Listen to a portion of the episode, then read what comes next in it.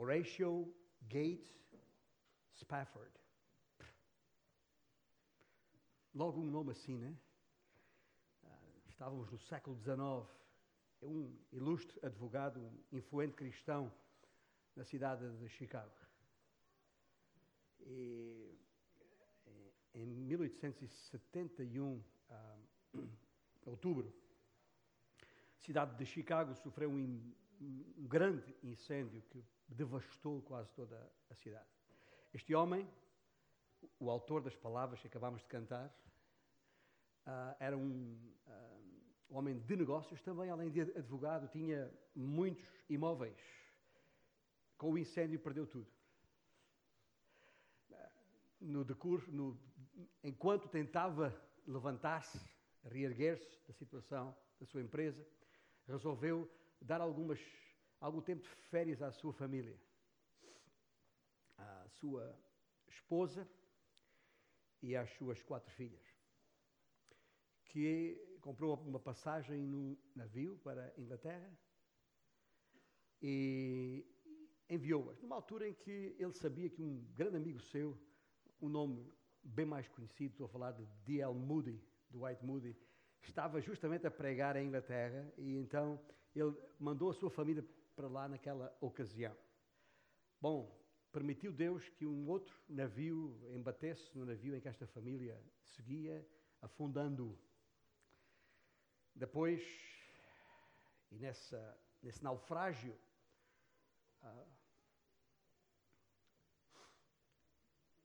perderam, perdeu as suas quatro filhas.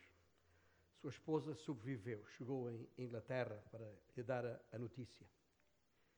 Ah, salva, mas só. E nessa altura que ele escreveu as palavras deste canto que acabamos de cantar. Isso, por isso é que são palavras que permanecem e com as quais não será difícil nos identificarmos.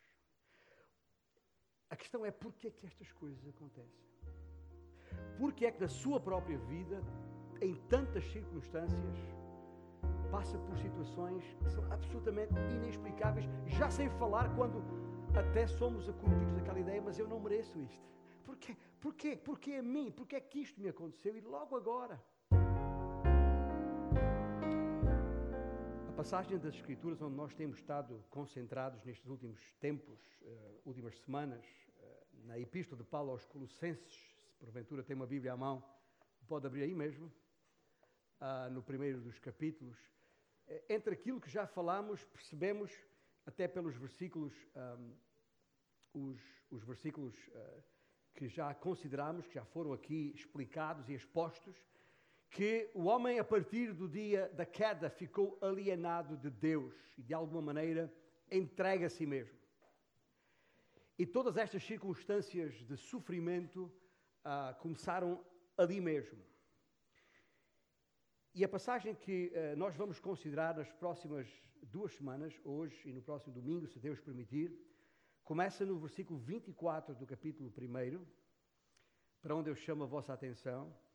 Agora, diz Paulo, agora me regozijo nos meus sofrimentos por vós e preencho o que resta das aflições de Cristo na minha carne, a favor do seu corpo, que é a Igreja da qual me tornei ministro de acordo com a dispensação da parte de Deus que me foi confiada a vosso favor, para dar pleno cumprimento à palavra de Deus.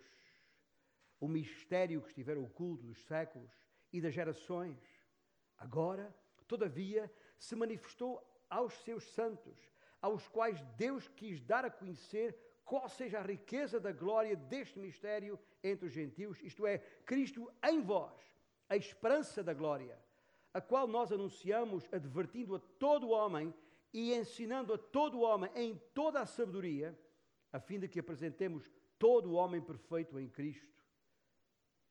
Para isso, para isso é que eu também me afadigo, escreve Paulo, esforçando-me o mais possível, segundo a sua eficácia, que opera eficientemente em mim. Gostaria, pois, que soubesseis, continua Paulo dizendo, quão grande luta venho mantendo por vós, pelos laudicenses e por quantos não me viram face a face, para que o coração deles seja confortado e vinculado juntamente em amor, e eles tenham toda a riqueza da forte convicção do entendimento para compreenderem plenamente o mistério de Deus, Cristo, em quem todos os tesouros da sabedoria e do conhecimento estão ocultos. Assim digo, para que ninguém vos engane com raciocínios falazes. Pois, embora ausente quanto ao corpo, contudo, em espírito estou convosco, alegrando-me e verificando a vossa boa ordem e a firmeza da vossa fé em Cristo. Esta é a palavra do Senhor. E uh, uh, esta passagem das Escrituras que vamos considerar o seu todo só no próximo domingo, porque hoje e nesta manhã eu gostaria que a nossa, todos os nossos uh, sensores, todo o nosso ser estivesse concentrado neste primeiro versículo que lemos agora. Este versículo 24. Um, é um daqueles versículos considerados de difícil interpretação. E por isso vamos concentrar mais atenção nele. Em regra, esta exposição da, da, palavra de Deus que fazemos é versículo após versículo. Mas hoje eu vou abrir uma exceção. Vamos concentrar-nos num tema em particular. O tema já foi introduzido pela música que acabamos de entoar. Já foi introduzido pela história que está por detrás dele, que acabei de vos contar. Eu vou pedir que neste preciso momento, tal qual estamos, aí sentadinhos, eu não sei o que vai na sua cabeça, só Deus sabe. Sei o que vai na minha e, e mal. Mas gostaria que, por instantes, parasse e pensasse: o que é que eu estou passando neste preciso momento na minha vida? O que é que eu estou sofrendo em particular? Que aflição vai na minha alma? O que é que me perturba no meu dia a dia? O que é que me impede de descansar, de dormir até? Tu sabes o que é. Eu conheço muitas das vossas vidas. Sei o que cada um desses que eu conheço tem passado. E temos sofrido juntamente contigo. Mas não conheço todos. A vantagem é que Deus conhece todos os corações. E por isso eu vou pedir nos próximos minutos, curvemos nossas cabeças em oração silenciosa. Reflita sobre o que é que há na sua vida agora que o perturba, que a perturba, que mexe contigo, que te inquieta, que te faz sofrer.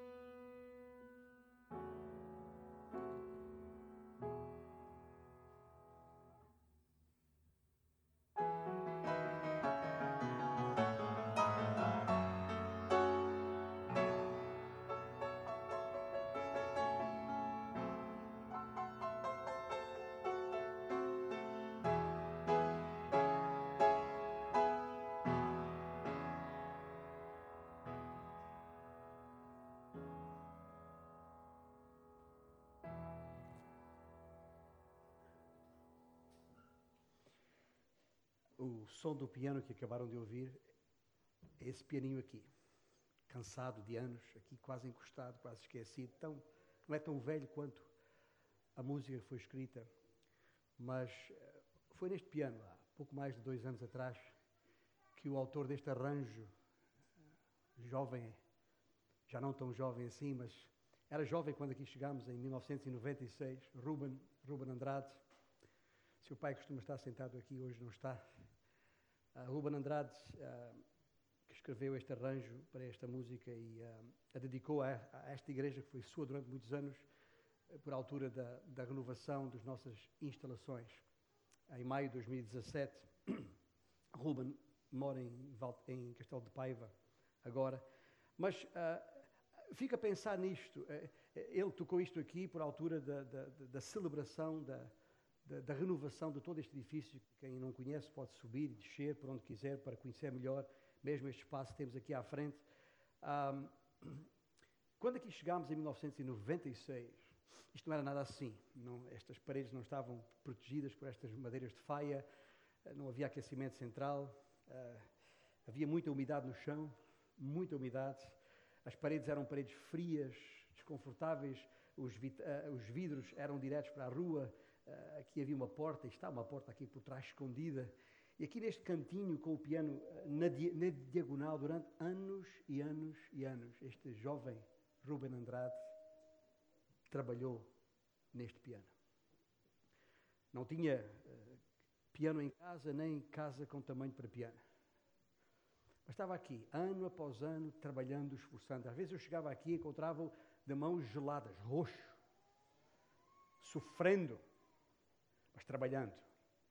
Trabalhando para poder chegar agora e escrever, reproduzir com as suas mãos um som assim tão maravilhoso. Voltamos à pergunta: por que é que alguém hoje tem de sofrer para poder produzir algo tão bonito, tão, tão belo? quando Deus criou todas as coisas lá no início, quando fez tudo novo, fresco, era tudo bom e belo e sem sofrimento. Mas os homens eh, chegaram a este ponto de virar as costas para Deus e por isso ficamos separados de Deus. E passado tanto tempo, Paulo escreve as palavras deste versículo 24 que acabamos de ler e diz: Agora me regozijo nos meus sofrimentos por vós. E preencho o que resta de, de, das aflições de Cristo na minha carne. E a gente pergunta: como é que é possível alguém se regozijar no sofrimento? Como é que é possível um homem como este nosso irmão Ratio, que referi há pouco, depois de tudo o que lhe aconteceu, perdendo a sua família da forma como perdeu, já nem falo nos seus negócios porque isso é menos importante. Como é que ele pode escrever o que escreveu, dizendo: tenho paz. A minha alma está tranquila. E estas questões hum, mexem connosco. E, e, e depois torna-se um problema ainda maior, acrescido, quando nós passamos a ouvir, como hoje se ouve tanto por aí e nas televisões em particular, estes pregadores de esquina, e nada contra os pregadores de esquina se fossem profetas do Senhor, mas estes não são, que andam por aí pregando e totalmente violando esta regra, dizendo que ah, se és do Senhor, então não precisa sofrer, porque ah, quem está bem com o Senhor não há sofrimento na sua vida. Porque o sofrimento é consequência do pecado, então é coisa do diabo. e vão pregando e vão falando e fazem os versículos dizer o que não dizem e, e, e, e forçam, adulteram, alteram a palavra de Deus para ela dizer o que eles querem que seja dito, porque com isso ganham muito dinheiro e na verdade são mercenários, não pregadores da palavra.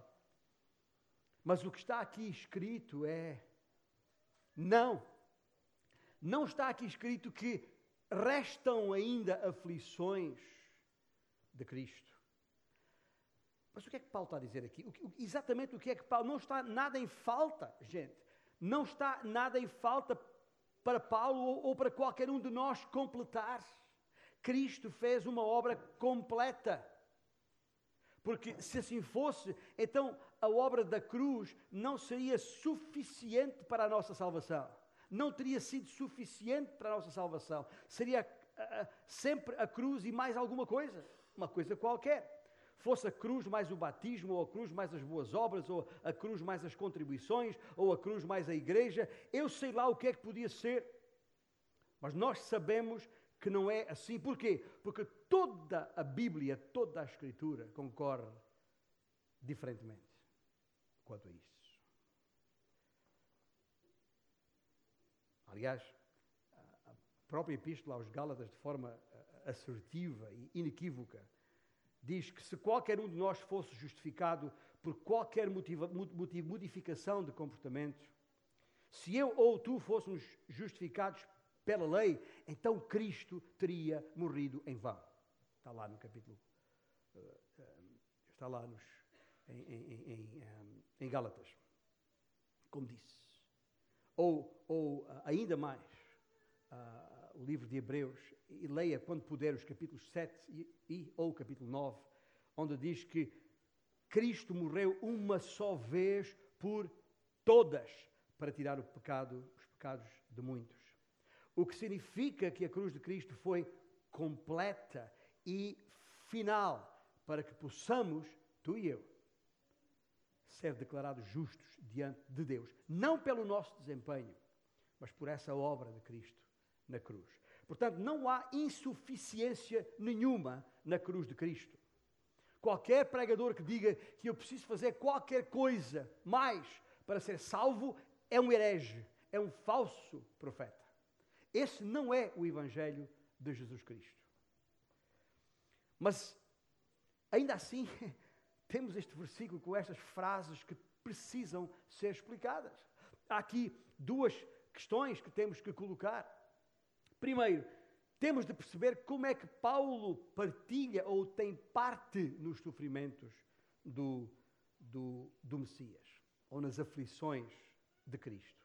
E como é, que ele, como é que é possível isso acontecer sem reduzir ou até eliminar a cruz?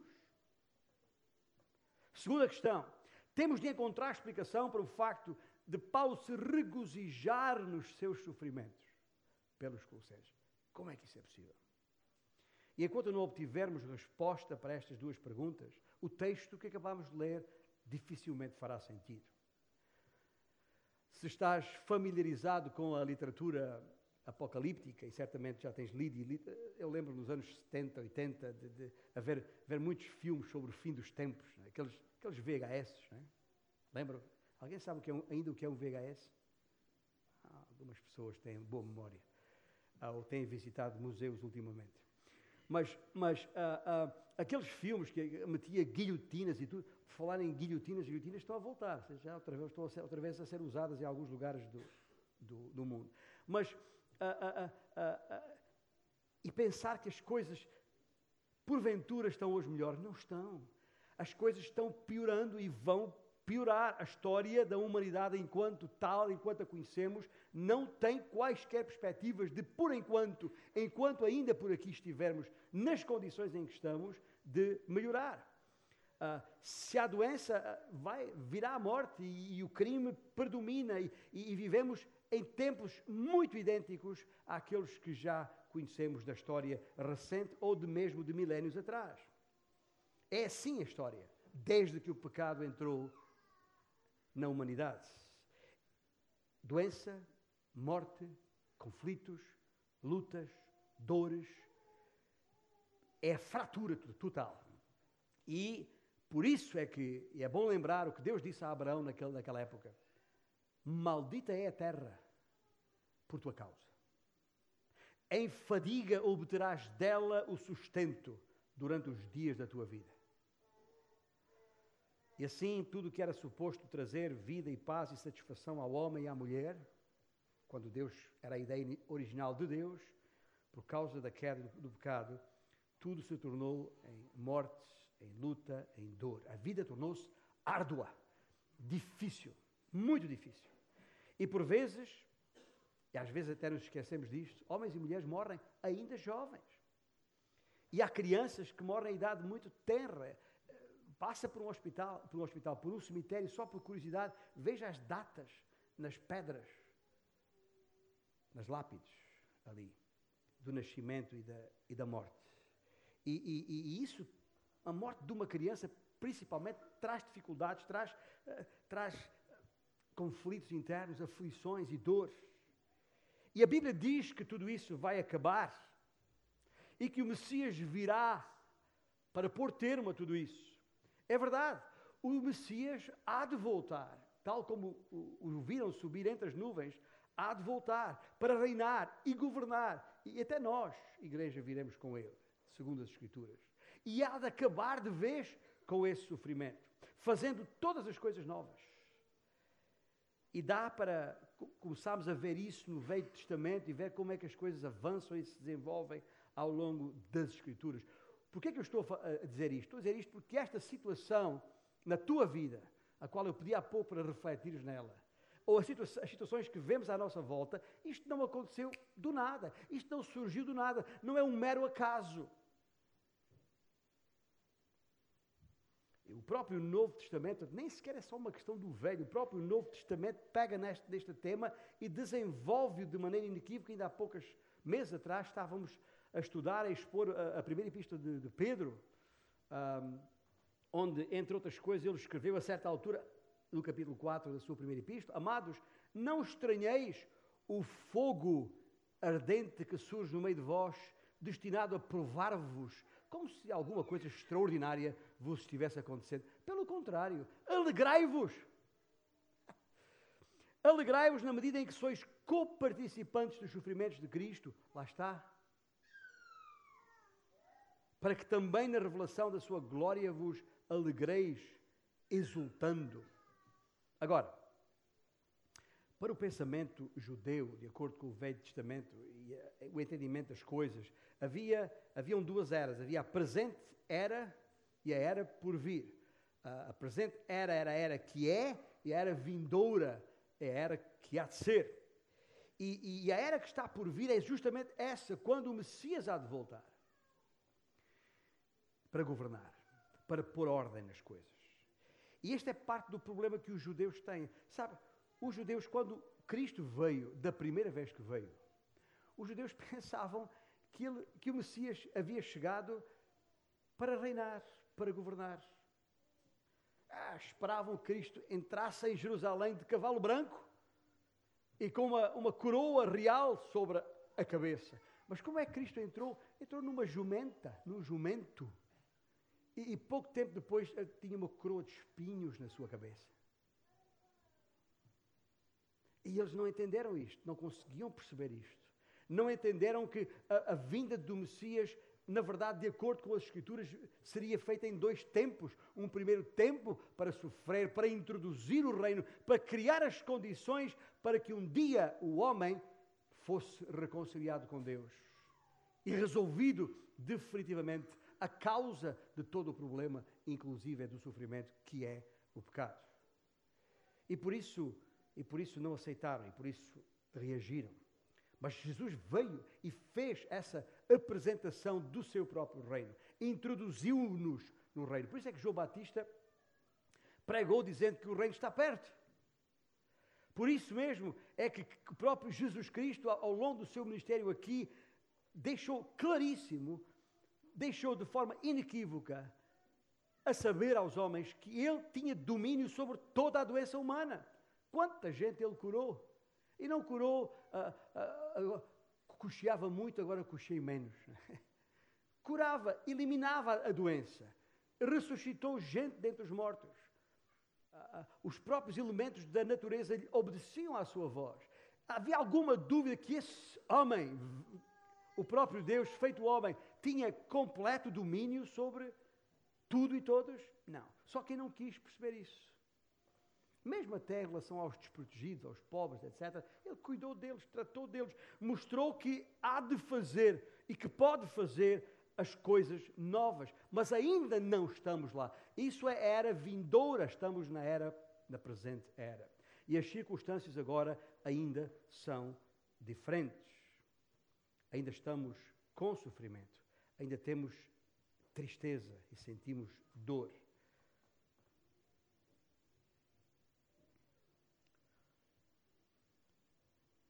Não sei se já teve curiosidade em ver essa literatura apocalíptica, mas eh, dos, dos, dos judeus, que eles conhecem bem, eles falam do, do, dos ais do, do Messias, os ais do Messias, e, e, e que é sinónimo de aflições. Ais é sinónimo de, de aflições. E é isso que temos aqui no nosso texto, e portanto Paulo, Paulo ah, se regozijou pelos sofrimentos dos colossenses, porquê? Porque ele tinha o privilégio, tinha a oportunidade de assumir algum do sofrimento, algum dos ais que ainda restavam, alguns dos ais do Messias que permaneceram por aqui ainda, enquanto se vai aproximando o dia em que ele, voltando, tornará todas as coisas novas.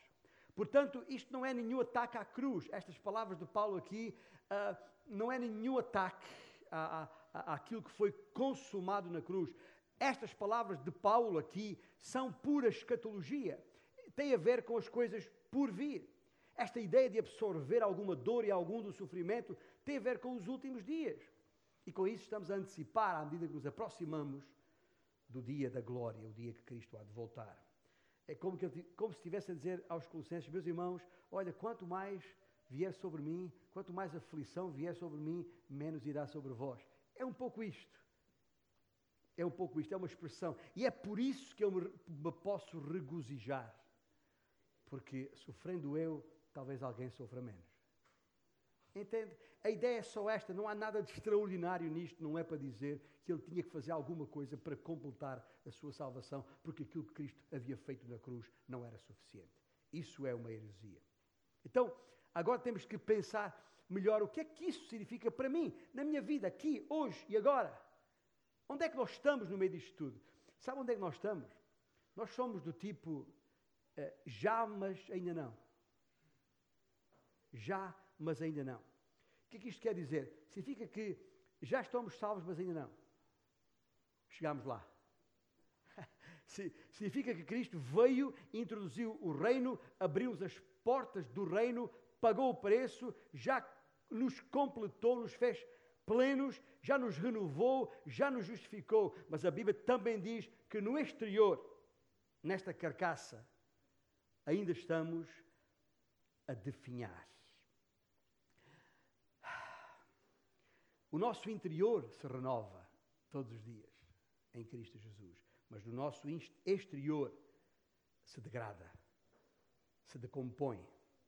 Ah, ah, Algumas pessoas dirão, pensando que com isso estão a, a fazer alguma afirmação teologicamente profunda, ah, mas afinal, afinal não é verdade que Cristo, quando morreu, carregou sobre si todas as nossas enfermidades? Não é verdade que Ele já pagou por isso tudo? Já, já carregou sobre si as nossas doenças? E por isso não temos nós que sofrer mais, não temos nós que adoecer, não temos nós que estar aflitos e tal, e não sei o que mais, porque Ele já carregou, Ele levou. Outra vez, e, e isso, isso é um absurdo. Porque se essa fosse a interpretação correta para as Escrituras, então fazer com textos que nos garantem que dentro de algum tempo nós vamos receber um corpo totalmente novo, totalmente transformado? Que não é o corpo que temos agora. O corpo que temos agora é um corpo ainda corruptível, é perecível. Estes corpos em que nós estamos são corpos em degradação, não estão preparados para a eternidade. E qualquer pessoa em seu perfeito juízo sabe isso. E mesmo que esteja na, na, na casa dos 30 ou dos 20 também, o teu corpo também, também dói. Ah, ontem, ontem à tarde alguns corpos doeram ali no tapete. Ali de, de, de, doeu. Podes machucar, podes partir um osso. Ah, e, o que não, e portanto não é difícil perceber que o teu corpo ainda é, o nosso corpo ainda é perecível. E por isso sabemos que aquilo não é para já. É já, mas ainda não. É difícil perceber, talvez.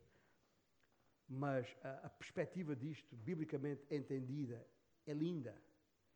E portanto estamos, como é que eu dizer isto? Estamos entalados Estamos entalados entre eras. A era que é e a era vindoura. Uh, entre a era onde já foi tudo pago, mas não plenamente uh, assumido, consumado. Ora, E já que temos de passar por uma certa dose de dificuldade, uma certa dose de aflições, antes que ele ponha termo a tudo isto, temos que parar para pensar. É por isso que estamos aqui. É bom que veio para, para pensar sobre estas coisas. Por carga d'água é que nós estamos a passar por tudo isto. O que é que isto significa para nós? Há um texto nas, nas Escrituras que eu convidava-vos a abrir a Bíblia. Ali, estou a falar de Romanos capítulo 8. Romanos capítulo 8. E, e, e, já depois de ter dito, e é melhor ler aqui no capítulo 8, os versículos, os, os, versículos uh, 22 e, e seguintes, onde diz: Porque sabemos, sabemos que toda a criação a um só tempo geme e suporta angústias até agora. E não somente ela, a criação, mas também vós, que temos, ou nós, aliás, também nós, que temos as primícias do Espírito, igualmente gememos em nosso íntimo, aguardando a adoção de filhos, a redenção do nosso corpo. Está a ver? O que o texto diz é que toda a criação tem estado sujeita à vaidade, na esperança. Ouça bem, está lá escrito. Sujeita à vaidade na esperança. O que é que isto, o que quer dizer que tudo o que existe tem estado sujeito a pressão, a, a, a, duros, a duros golpes.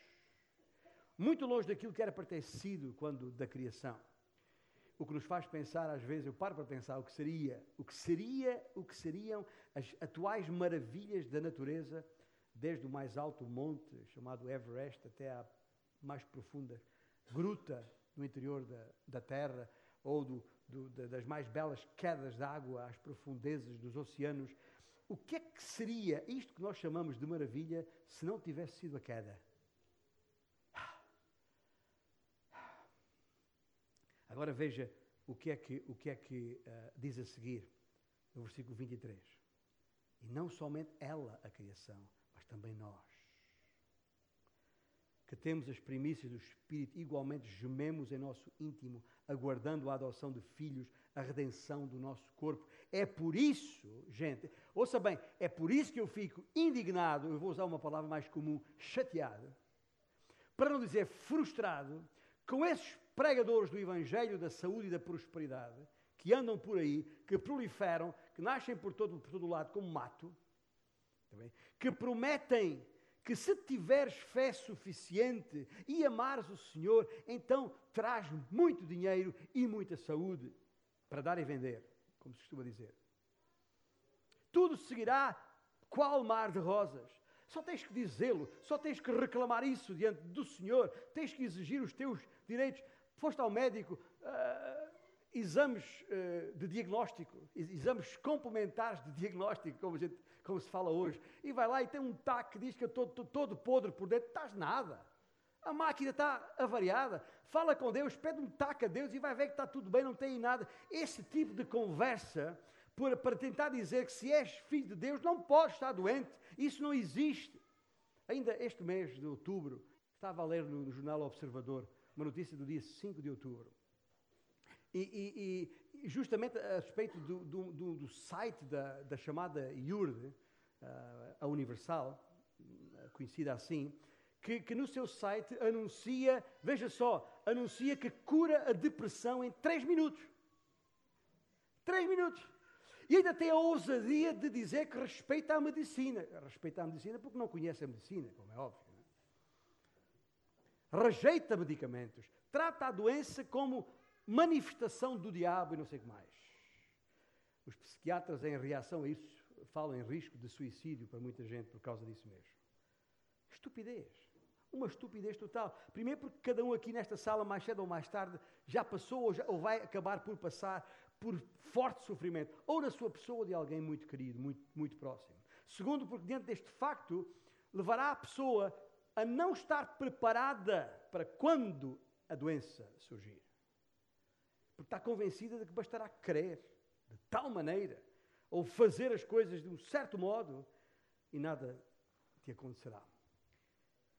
Acham que não? Acha que isto estamos a falar são meras modernices, coisas do, do nosso, dos nossos dias? Então deixe-me avivar um pouco a vossa memória para perceber que isto não tem nada a ver com os nossos dias, tem a ver com todos os dias desde o dia da queda. Se abrir as, as Escrituras, olhar para o Velho Testamento, vai ver uma quantidade de histórias para perceber que isto já tem, na verdade, milhares de anos. Se começar, por exemplo, com Moisés, pensa em Moisés um pouquinho. Eu acho que toda a gente gosta de Moisés, mas pouca gente gosta do ministério de Moisés. Literalmente vagueou 40 anos a resmungar no deserto. Com aquela gente toda a resmungar, a lamentar, a lamuriar. Tendo de esperar por 40 anos que todos e cada um daqueles morresse. Para finalmente entrar na terra prometida. Finalmente aquela gente morreu toda. Moisés está diante da terra prometida. Só tem um, um rio ali à, frente dele. Senhor, é agora que eu vou entrar. Andei 40 anos a vaguear no deserto. 40 anos a comer pão. Aquele maná. Pão todos os dias. Pão outra vez. Mais pão. Ah, ah, e, e, e de repente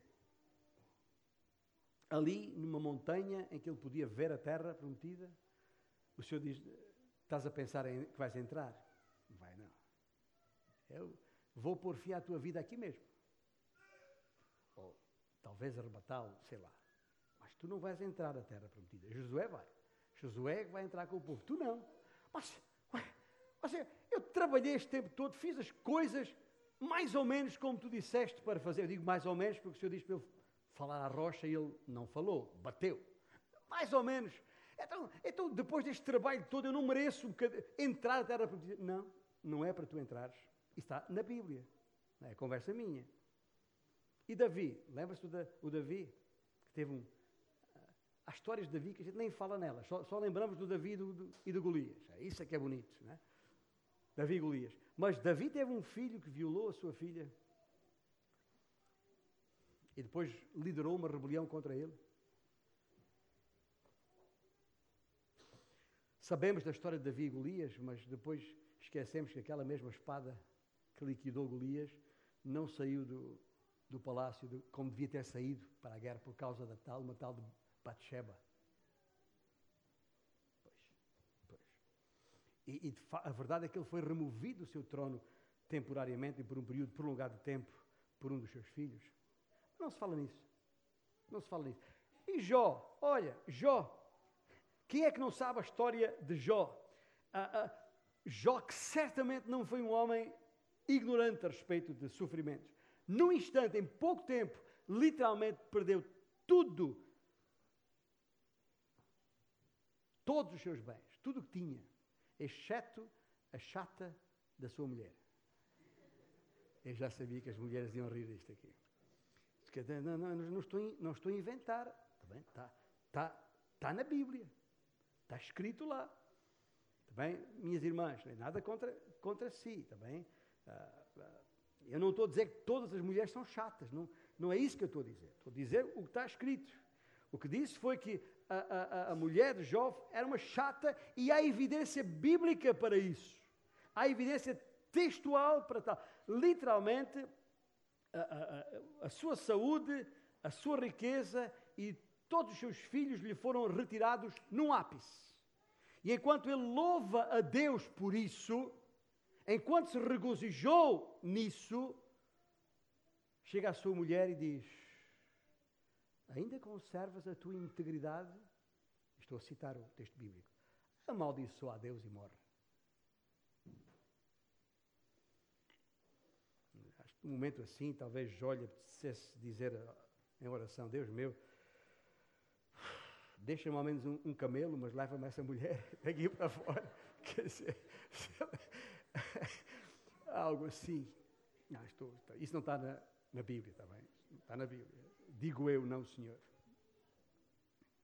E Jeremias, conhece a história de Jeremias? Jeremias é uma das minhas histórias preferidas. Ah, especialmente quando se fala a pregadores futuros ou candidatos a, prega, a pregadores. Porque o Senhor diz a, a, Jeremias isto, basicamente, é só ler os primeiros capítulos de, de, de, do livro de Jeremias para perceber. Basicamente, o Senhor diz: Jeremias, se disseres tal como eu te disser, e, e, e, e fores e fizeres tal como eu te mando fazer, dar-te-ei poder para erguer ou derribar tronos. Uau! Peito cheio. Né? E Jeremias vai e faz isso mesmo, diz exatamente como o Senhor disse para ele dizer e faz exatamente o que o Senhor disse para ele fazer. E onde é que encontramos Jeremias espancado, jogado numa valeta? E chegou a ser dado como morto? E então, mas espera aí, mas, mas, mas, mas, mas uh, uh, uh, não é isso? O Senhor disse que daria a ele capacidade para ir levantar e derribar reinos.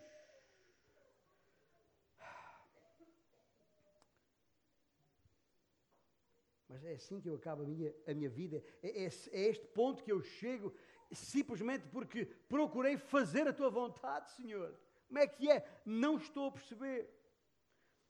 Alguns de vocês estão a pensar, pastor, chega de história triste, não tem nada de agradável para, para contar, não tem nenhuma boa nova para dar.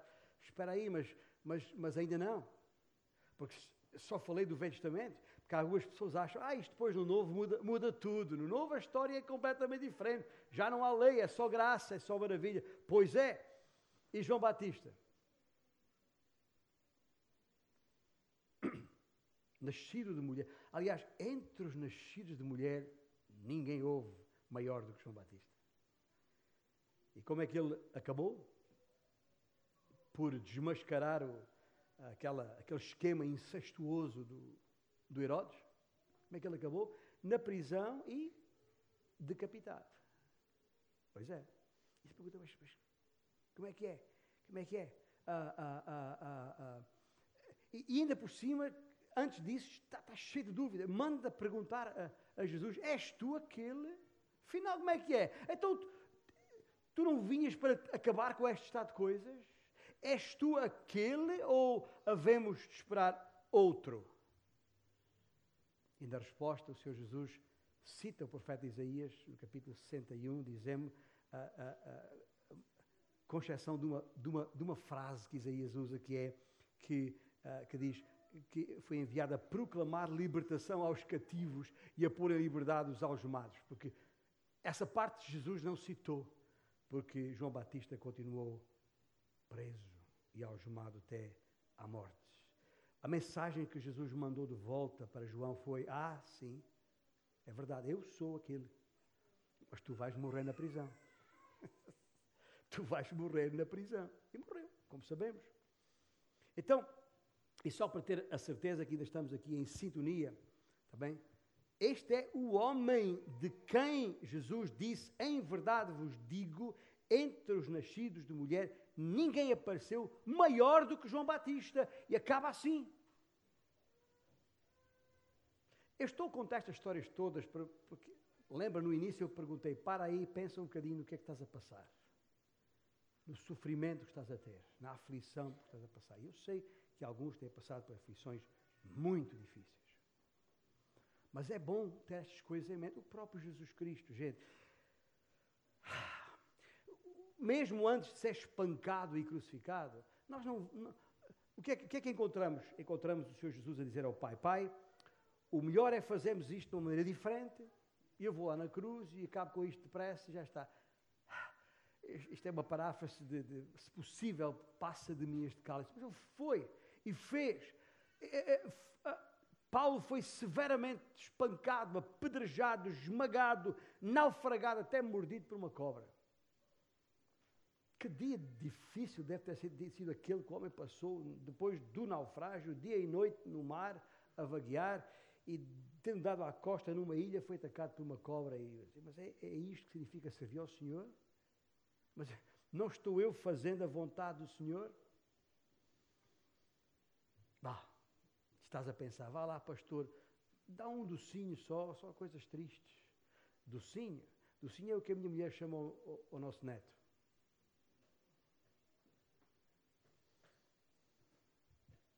Não é isso que está aqui em causa. E nem estamos a falar apenas de tempos, dos tempos uh, bíblicos. Essa não foi a promessa do Senhor. O Senhor disse que iria sempre passar por aflições como consequência do pecado. Não importa se é uma história do Velho Testamento ou do Novo, ou uma história dos nossos tempos, ou dos tempos da história do homem. Conhece o nome de Charles Spurgeon? O grande pregador, aliás, chamado príncipe dos pregadores, né?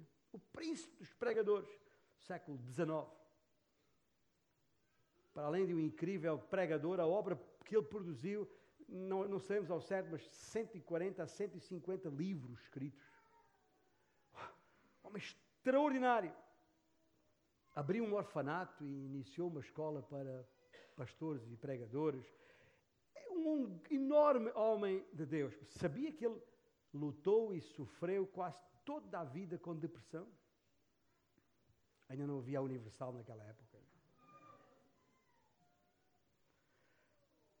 Literalmente, Spurgeon ficava, é como quem desertava, ficava retido na sua cama durante longos períodos de tempo, incapaz de fazer coisa nenhuma. Charles Spurgeon. Uh, tempos uh, antes, ainda antes do século XVII, John Owen, que escreveu aquele que é provavelmente o livro mais denso sobre a questão da mortificação do pecado na carne. O título do seu, desse livro que eu estou a referir-me é A Morte da Morte na Morte de Cristo. John Owen tinha 11 filhos. Teve 11 filhos. Sabia que o homem teve que organizar o funeral dos 11 filhos? E viveu só 57 anos. Já pensou? Um, ter, um pai ter que, ter que fazer o funeral de 11 filhos e não morreram todos de uma só vez, como no caso daquelas em naufrágio. Terrível! Terrível!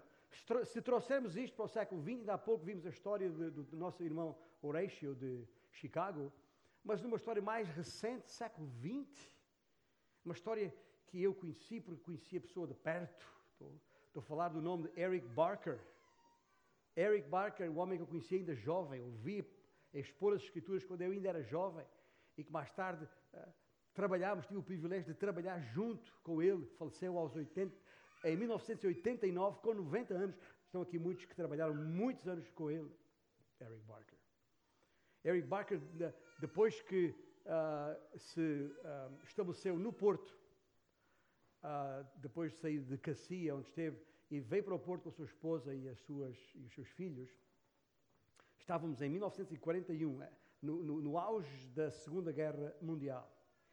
E Eric Barker decide enviar toda a sua família a mulher e seis filhos para a Inglaterra, de barco. Um submarino alemão torpedeou o navio, tudo ao fundo. No dia em que Eric Barker recebe a notícia da, da história, uh, nessa mesma noite pregou na sua igreja aos seus irmãos na Foz. E pregando, disse, quando lhe perguntaram sobre a, família, a resposta dele foi: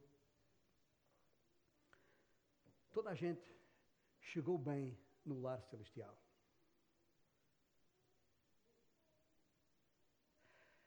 Como é, como é, que se explica isto? Como é, como, é, como é que se explica? Um homem, e estou a falar de um homem, não é uma coisa lá atrás, é alguém com quem eu, escuta, é, foi quem apresentou o meu filho mais velho ao Senhor na igreja. Alguém que eu lidei de perto com ele. A história das nossas vidas, eu não sei qual é a história da sua vida. O que fico é revoltado, e se percebem porque é que eu fico chateado indignado com esses pregadores que por aí há. Porque a, a verdade é que para a presente era, o Senhor entende que é preciso passar por isto. É preciso passar por essas aflições. Todos nós, aqui ou ali, acabaremos por passar. E, e, e, talvez ajude a pensar que é precisamente por isso que nós precisamos desesperadamente uns dos outros.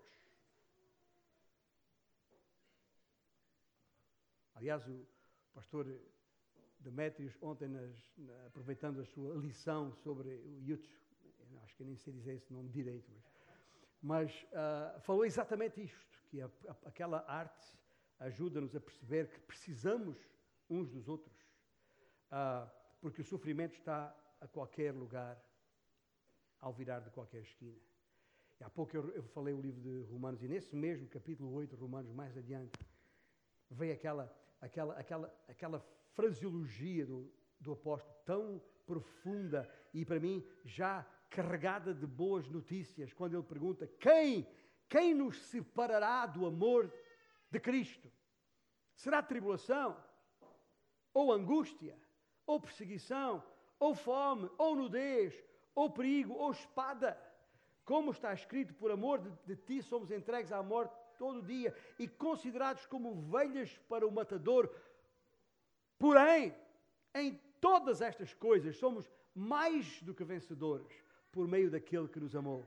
Porque eu estou bem certo que nem a morte, nem a vida, nem os anjos, nem os principados, nem as coisas do presente, nem do porvir, nem os poderes, nem a altura, nem a profundidade, nem qualquer outra criatura poderá separar-nos do amor de Deus que está em Cristo Jesus, nosso Senhor. O sofrimento é apenas passageiro, é apenas por causa dele. E não é um ato de punição, porque nenhuma condenação há para os que estão em Cristo Jesus. É um ato, na verdade, é um ato de misericórdia. É por isso que uh, uh, uh, no mesmo capítulo 8 de Romanos, versículo 18, se ainda consegue ler este versículo, Paulo diz: Os sofrimentos do tempo presente não podem ser comparados com a glória a ser revelada em nós. Uau! Uau! É por isso, e se quiser ler em casa depois o capítulo 15 da primeira epístola aos Coríntios, vai perceber a questão do novo corpo quando nós tivermos um novo corpo, aí tudo vai mudar. Aí não teremos doença, nem morte, nem alterações climáticas, nem outro tipo de alterações, nem manifestações de rua. O mundo inteiro está em pé de guerra. Nem corrupções, nem, nem guerras, não haverá necessidade de ter fé, sequer, porque veremos face a face não teremos de pedir, Senhor, ajuda-me nisto ou naquilo, mostra-me a tua presença, porque estaremos lado a lado com Ele. Essa é a esperança que nós temos, essa é a bendita esperança que temos em Cristo Jesus. E por isso o que vivemos agora é apenas um vislumbre daquilo que será no futuro. Não nos esqueçamos disto. Ah, o nosso futuro será assim: nós teremos corpos celestiais semelhantes ao de Cristo após a ressurreição. Mas corpos não uma coisa imaterial, uma coisa. Uh, não, é, é, coisa que pode tocar. Aquela, aquela história que a gente vê às vezes no mundo da, da, da fantasia, quando subimos ao céu, as alminhas sobem ao céu, ficam nas nuvens a tocar a harpa. Né? Não é nada disso, gente. Não é nada disso. Isso é história da carochinha. Tá? Nós estaremos fisicamente com um corpo podemos tocar uns nos outros. Não sei se vamos tocar harpa ou não, mas, mas, mas, mas ah, se calhar até vamos voar. Tomara que sim. Mas é para lá que vamos. Esse é o nosso futuro. É por isso que Paulo, voltando a Colossenses, para finalizarmos, ele diz que essa, essa, este rei que há de voltar, quando ele voltar, o, o que ele está a fazer agora em nós, a obra que ele está a fazer em nós, é para nos purificar, é para nos tornar, como Paulo diz no versículo 22, antes deste 24 que lemos, santos e inculpáveis e irrepreensíveis diante do Senhor. Mas por agora não é assim. Voltando e para fechar, a levantar a questão a ti, que estás aí sentado. Estás preparado para esse dia quando Cristo vai voltar? Confias que Ele é suficiente e tens a certeza de que Ele não trará à tua vida mais do que poderás suportar? Confias de facto em Cristo? Tens encontrado nele as forças que precisas? Essas são perguntas que não podem ficar sem resposta. E a pergunta é: que resposta tu vais dar à situação concreta na tua própria vida? Alguns de vocês talvez já estão neste momento a dar resposta a essa questão. Ótimo, que maravilha. É sinal que confiam em Cristo. É sinal que já têm Cristo no seu coração. Ou talvez não, não sei. Não estou a dizer que Jesus é aquela, como se fosse aquela lâmpada mágica que basta esfregar e lá, está tudo resolvido. Não é nada disso. Mas o que estou a dizer é que Jesus Cristo sustém e é capaz de nos levar. No meio da nossa fraqueza, no meio do nosso sofrimento, a graça do Senhor nos basta. E ao estarmos em Cristo, estamos reconciliados com Deus. E aquela situação de alienado, de separado, de aniquilado, está resolvida e está resolvida de vez. E é por isso que podemos dizer: venha o que vier, Jesus chegou primeiro.